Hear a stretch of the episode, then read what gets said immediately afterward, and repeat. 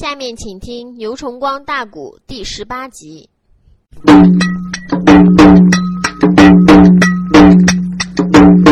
冲上你来，吏部的侍郎李若水，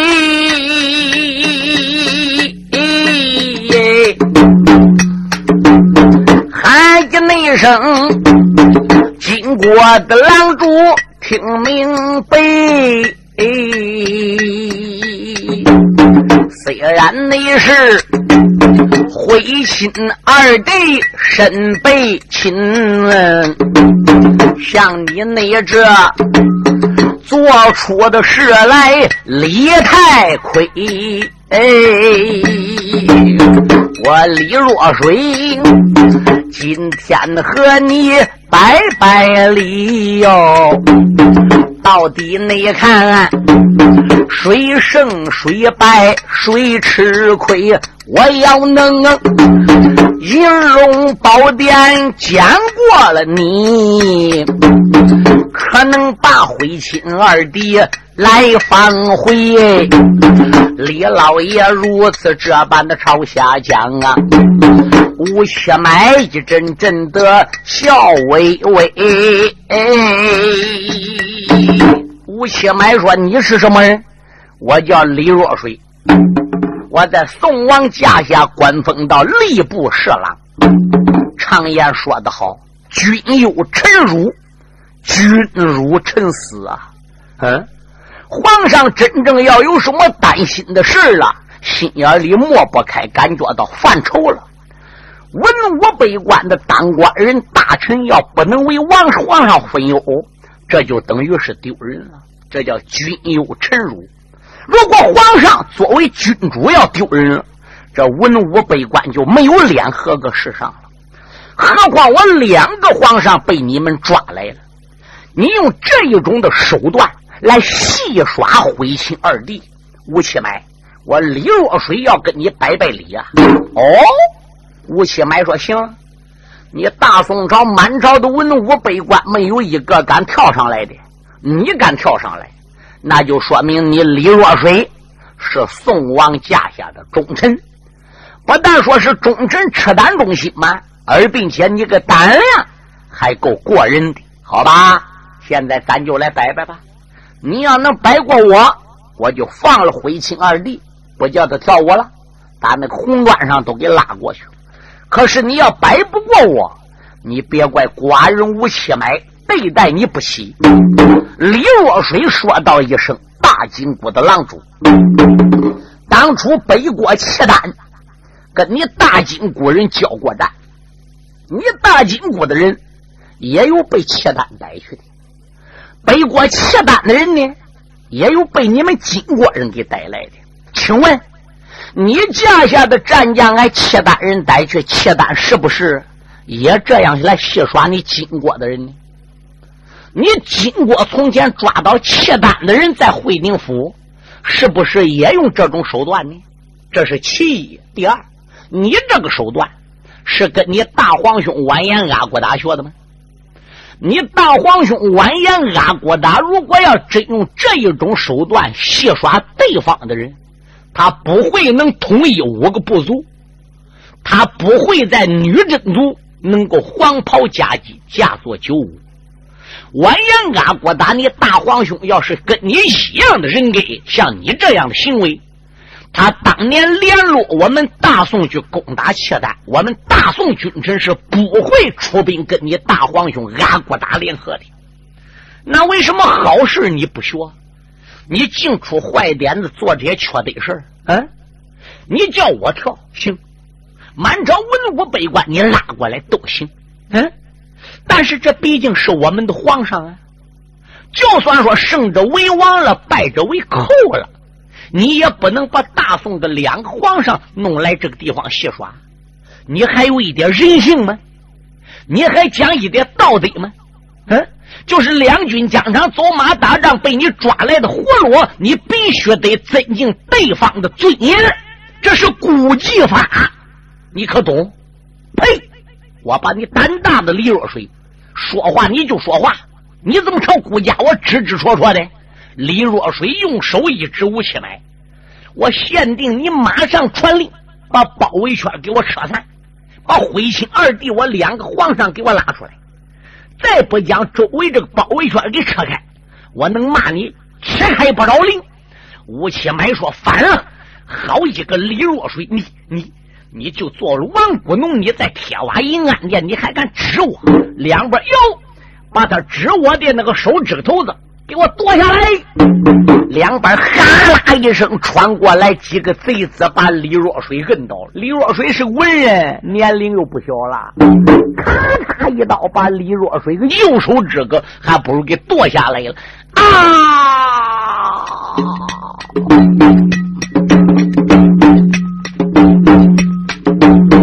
那个内贼银龙的宝殿把令传。如狼似虎往上窜，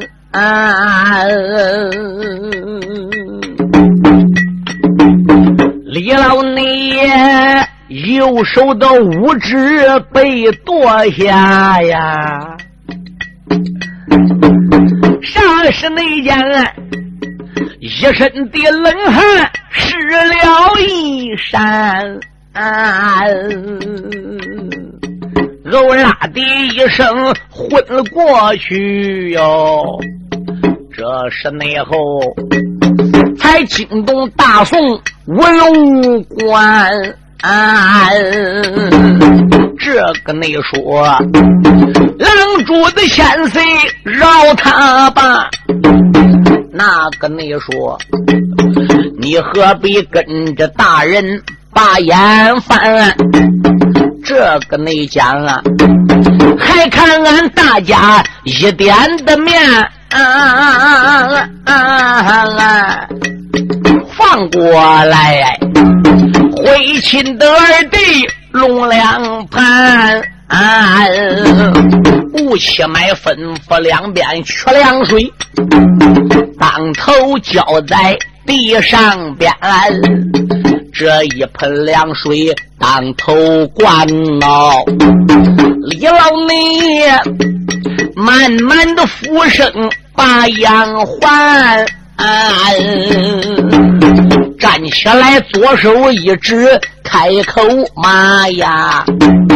吴七买贼子骂一番，咱和内你往日里无怨尽无恨，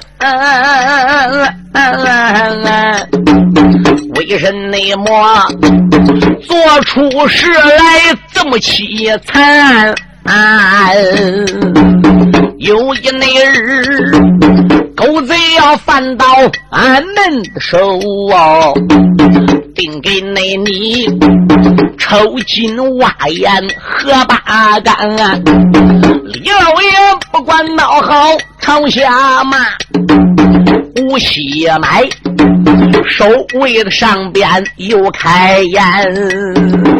吴七买说：“他右手还剁下来，你看他那个左手现在还指着我骂了一蹦多高。来人，再把他左手五个手指头也给我剁下来。”两边哈啦一声，摁倒李若水，咔嚓一刀，可怜把大人李若水个的左手手指头又给剁下来了。书友们听清，十指连心呐！灰心二弟趴在砖上边，再一看到这个情景，那是心如刀绞，会似狗打。吴七买说：“两边哟，凉水激顶哦。”这时候怎么样？李老爷慢慢缓过来了。吴七买用手一指说：“我看你还骂不骂？”李若水一蹦几尺高，骂道一声：“吴七买昏君！啊哈！金国的狼主，你有朝一日不得好死！”李老内死后的还阳又复生，你望他一蹦几尺还挂铃。张口来没把个别人骂，武七买连连骂出了声。像你那这惨无人道，把人害，做我的使者为哪宗？银龙内殿，李若水今天能不死？我操你的八代老祖宗！好。李老你一蹦子多高，朝外马哟！这个吴七迈一阵阵气得脸发红，两个哟，把他嘴撬开，头摁住，把他舌头给我嘎下来。那个贼一声的令下如山倒。内侍陈若郎的似乎往上冲，哈拉尼拉，摁到了老爷李若水，铁棍插在他的口中，交刀带劲儿猛一勾啊！舌头被割下，好伤心啊！两边摁倒李若水，把个贼用铁棍撬住，用弯刀抻个嘴里，一下把李若水的舌头给他勾了下来了。虽然没有连舌根给割下来，这个舌头已经给割下来有三分之一了。列位，割下来三分之一就没有法说话了。你看，有农村小孩子那个舌尖子怎么样？长得铁不溜圆的，多厚的血团的，那说话都不了的。大舌根儿嗯，那必须舌头虚不溜溜尖的，那两行牙齿长沾沾四齐的，这说话才能清楚，吐字才能清晰。这所谓的伶牙俐齿，这舌头拢共没多长点，一弯刀给割下来三分之一了。你说这吐字还能清楚吧？还能说话吧？哩哩啦啦有个把字能听到，多数字都听不到了。就这李若水还骂，骂的都不大准量了。满朝的文武官员，大宋朝的臣子，没有一个不掉泪的，可是也没有一个不佩服的。无锡内脉割下了大人那个舌头尖儿。何战内战，疼坏了灰心二弟龙两盘，一阵阵耳目里流下两行的泪，口口的声声盼苍天。但愿你的龙天老爷多保佑，保佑那着寡人的家下干固的贤安。别看着文武官被逮来不少，哪一个能比得上爱卿干过的官安？真正是。酒后一日回故转，我宁可跟他平分金江山。他爷儿俩呀，句句也都讲心里的话哟。李老内，他开口大骂，把眼翻，吴七迈吩咐两边。也得别怠慢，赶紧紧把他拉下，电音乱按，绑在了外边刀法场，炮打三声，人头断。这个贼一声的令下如山倒，两边的人如狼似虎往上窜。拉起来，大人就要走。徽宗主忙忙跪倒，开了眼呐！啊，徽宗主没把别人叫啊，泪洒洒。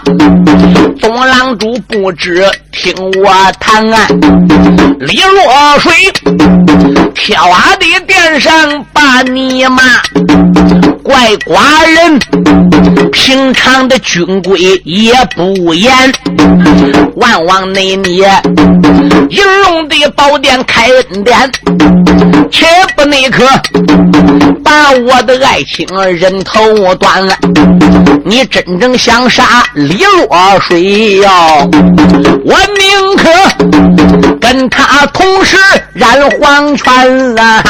安呢徽宗内主跪在殿上讲情面，那旁边又跪到大宋的文武贤啊，文武的北关讲情面，武器也买，狗贼一阵把眼翻了，自己的命，金龙的宝殿都难保，你给人讲情理不断，吩咐两边别怠慢，赶紧紧把他推下殿营乱。李老内临走的之前开了口啊，二位皇上听周全，你在这回宁府里多保重哎，微臣我出奔了那座鬼门关，死了是大宋臣，喝了是大宋官，微臣我杨氏三间难保你，我到那。黄泉路保你父子得平安，就算是变成厉鬼把仇报，我也要推翻狼主龙一盘。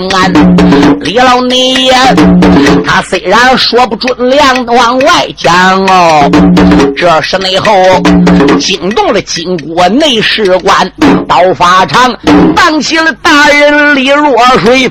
耳听得三声炮响震青天，鬼子那手刀起这刀落往下坠，轱辘内路人头落在地平川，金国的死了落水人一个，大宋朝好比塌了个半边天。啊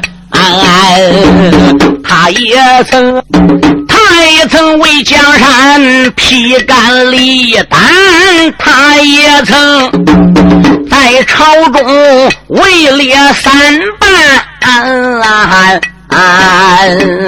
他也曾应龙殿痛骂反贼，这一会儿。为皇上命染黄泉啊！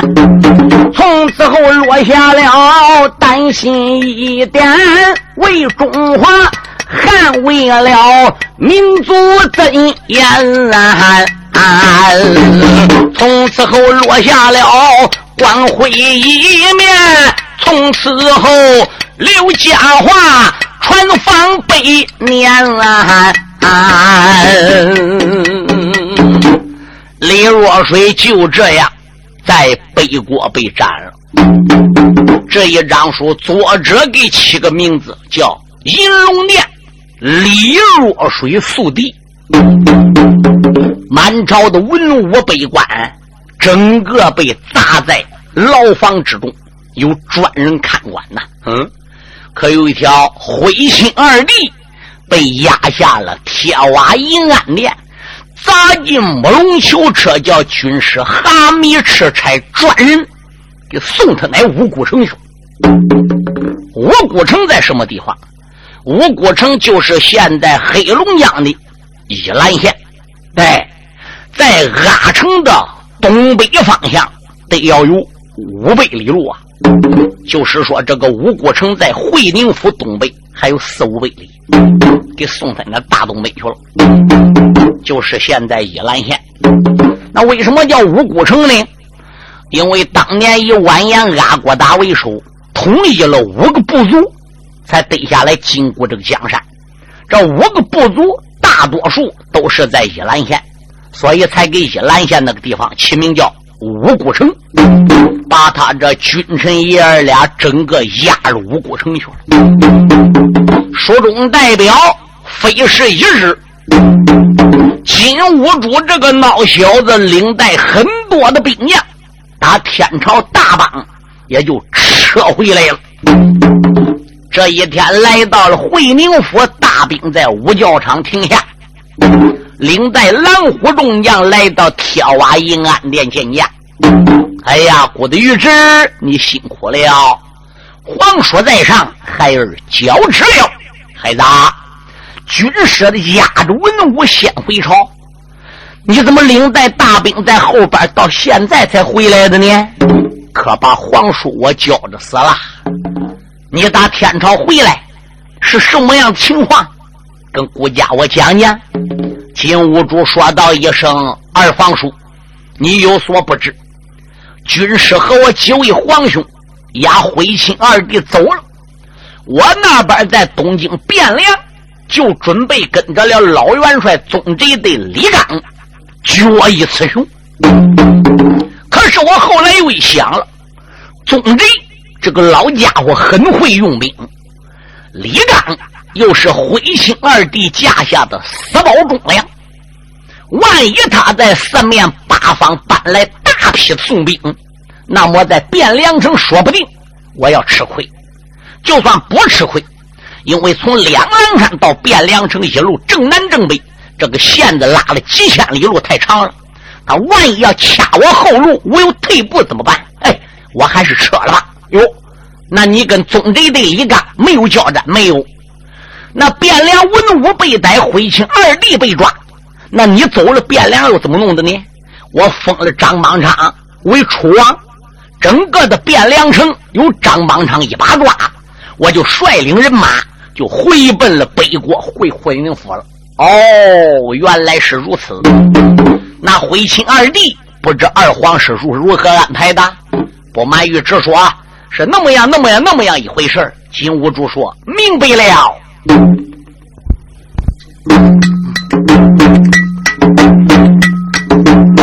金兀内主领带人马转回还，那个张邦昌哎，执掌了东京汴梁的官。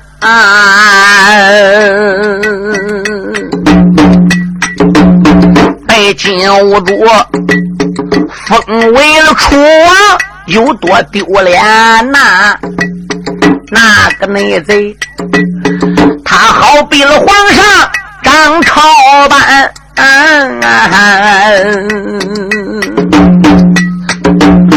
不久就为惠宁府还要发人马呀。曾记得金兀术九法中原，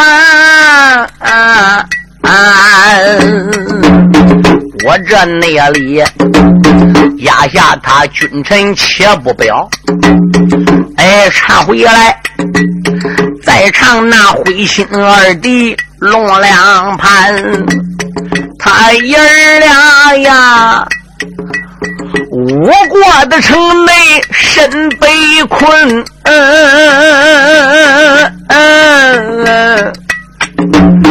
这不内助哎，终日里眼泪当饭来餐呐，冤枉呐大宋的故里。点点香，连又把宗贼李刚判了一番。想起你来，你赤胆忠心保大宋。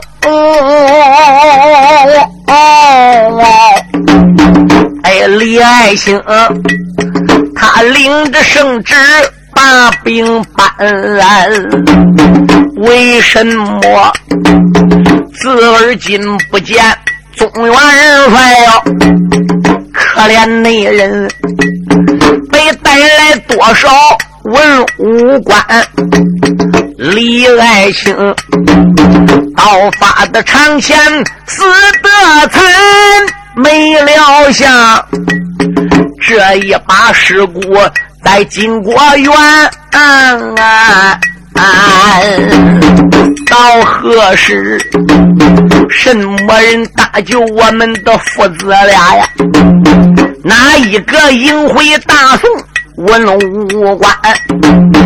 什么内人能捉完颜吴七埋呀？能把这李若冰他的尸骨？搬回还，他父子俩终日在此悲悲叹，度日如年做金官天。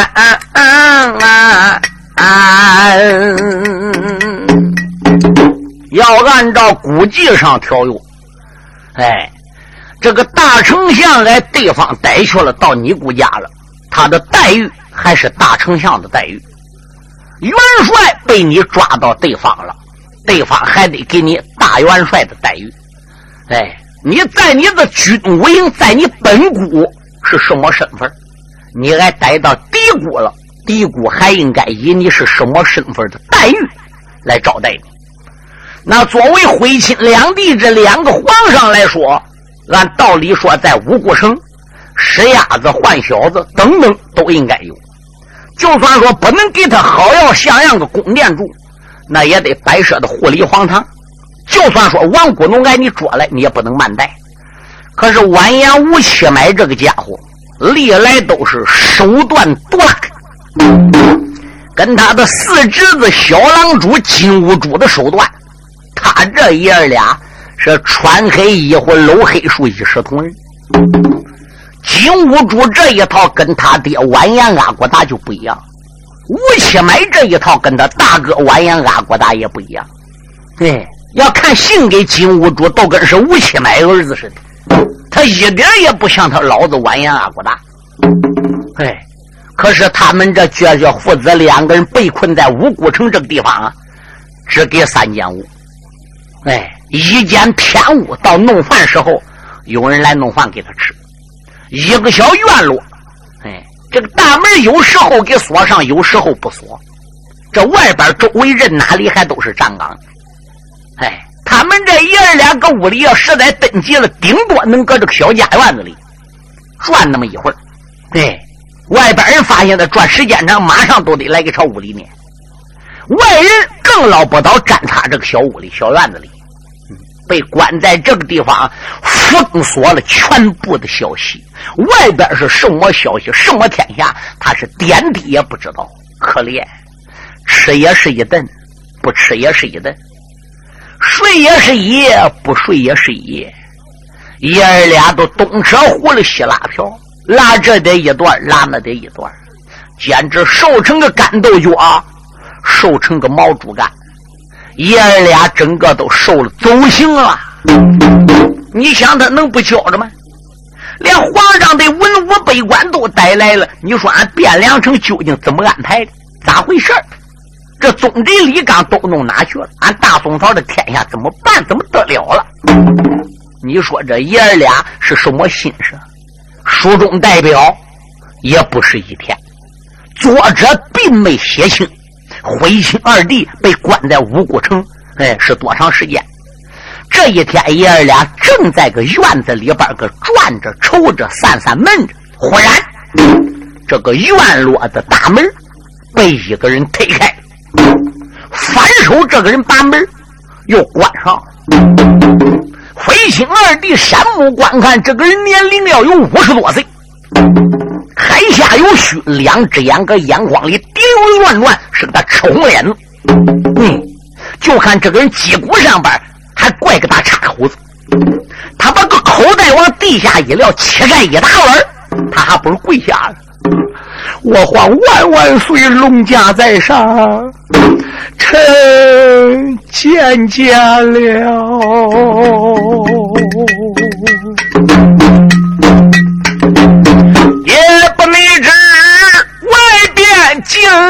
什么人呐？这个人跪在地下口称臣，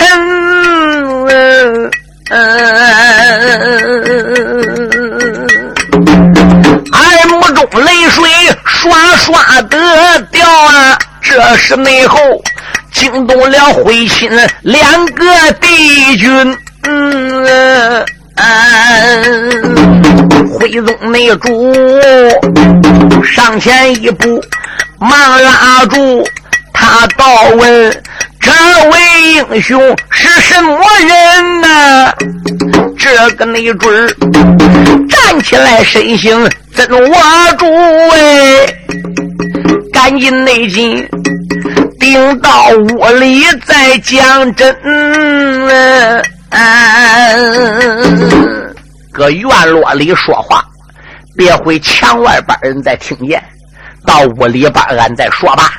回亲二弟拉着这个人，还不如就来到屋里边了。屋里边很简陋，这个人眼奔周围那么打量，心里边就更难受。这个泪水扑簌簌的往下边掉。徽宗皇上说道一声：“你这位老将军。”到底贵姓大名？来到这个院落里跪倒都磕头喊我们皇上。你怎么知道我爷儿俩是皇上的？而并且你还称臣？你若是跟寡人一块被请到北国会宁府的，那么寡人我还认识你。我怎么不认识呢？回宗主如此这般的朝下问老将军，耳目的之中热泪冲。原来没把别人叫，主公万岁要听清，我的家住在东京汴梁地，想当年保着我主宋徽宗，我主啊，只因为微臣武功好啊，你叫我。去守着雁门三关的城啊！我的名字叫崔孝啊！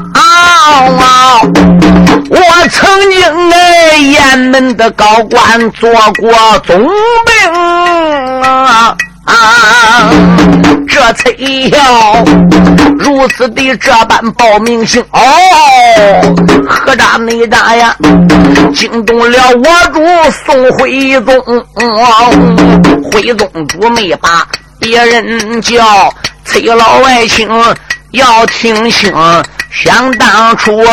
北国契丹发人马呀，打到了那座雁门城哎，老爱卿啊，你雁门高官失了个手啊，就从那自到现在应无踪，屈指算，事情已经过十八载呀，啊，你在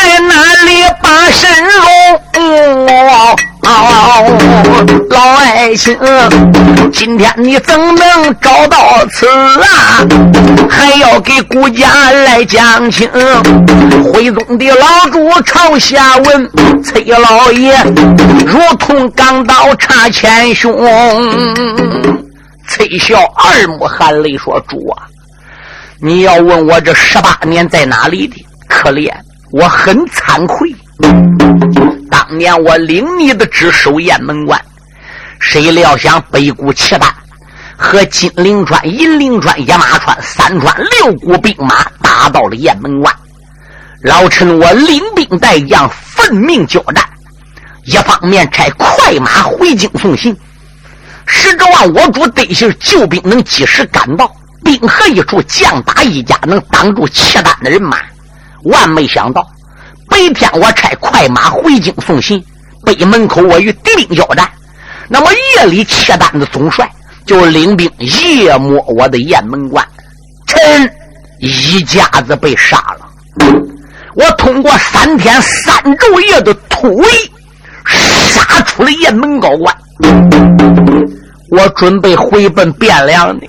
我一想，城市我失守了，回京之后。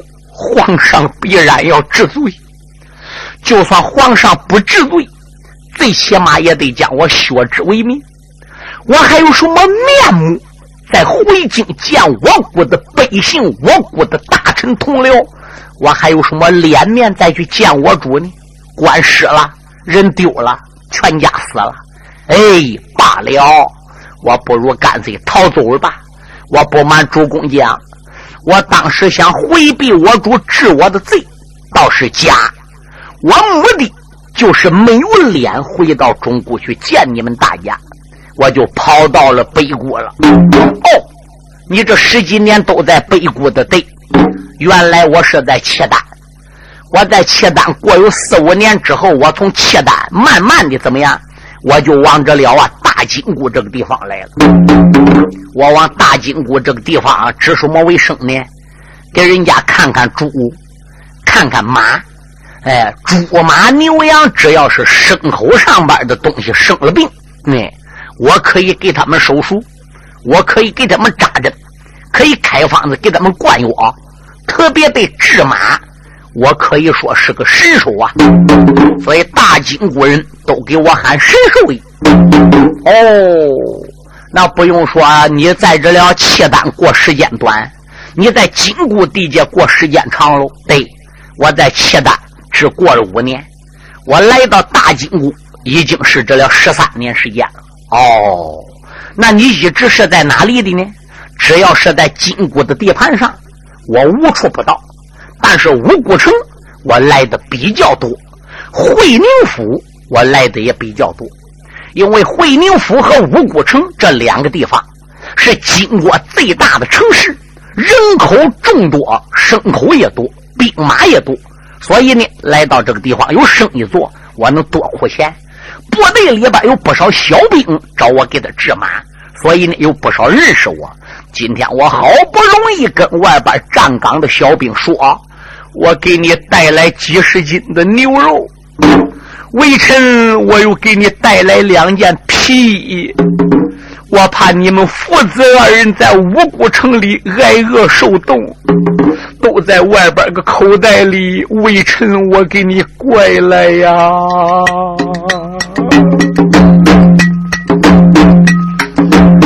这就内叫千里的他乡遇故知，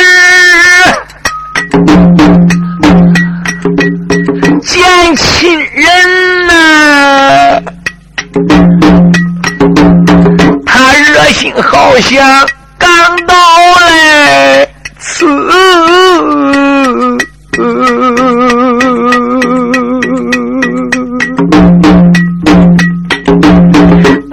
退休哎，慌忙把牛肉捧上去，二环头又取了两件皮毛的衣。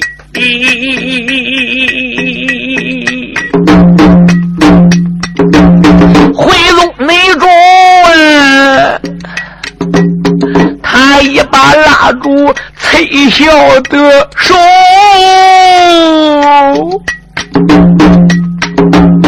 可怜那人耳目之中热泪来滴。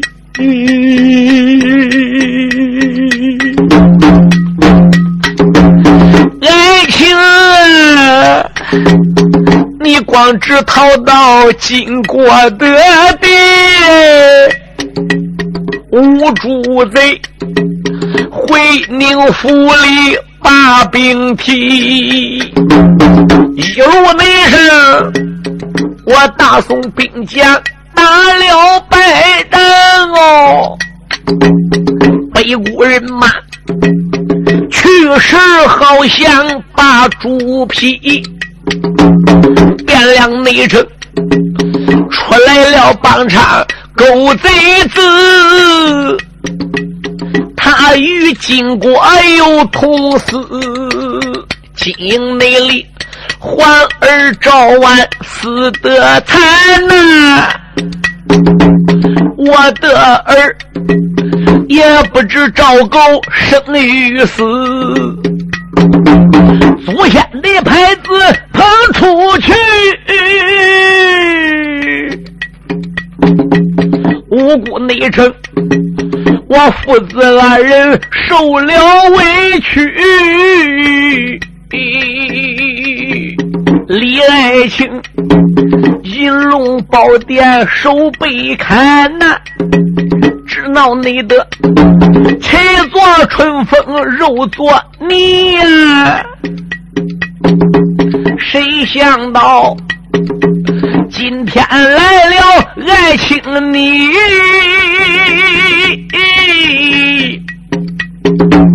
咱君臣千里他乡与故知，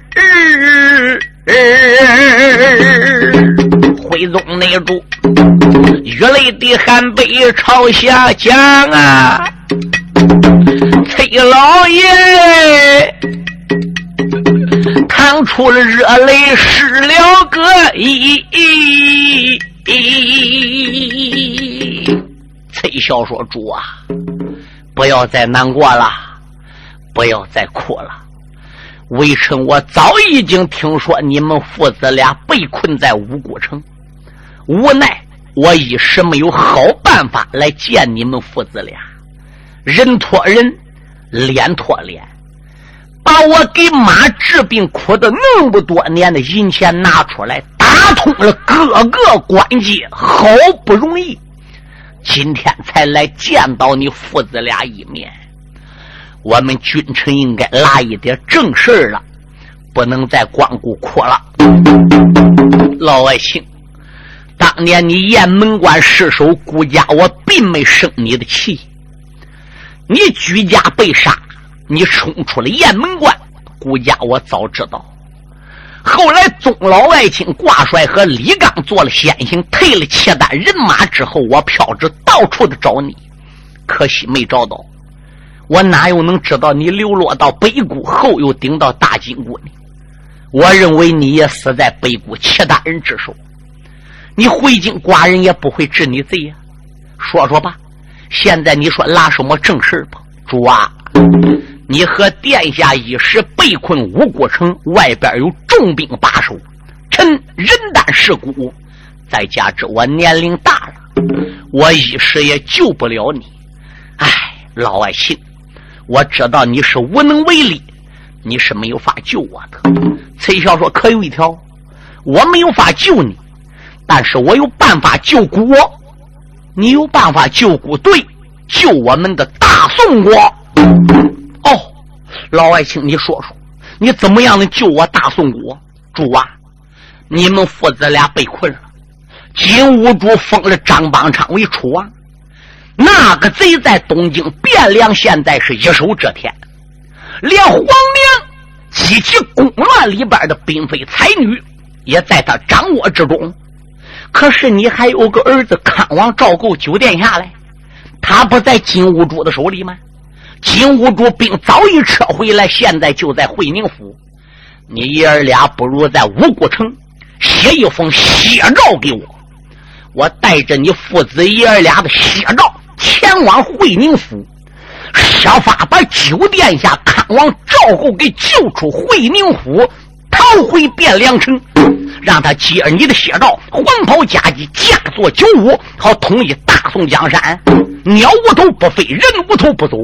康王一日不回朝，大宋难以统一。哦，有理。现在我们爷儿俩就给你写写照。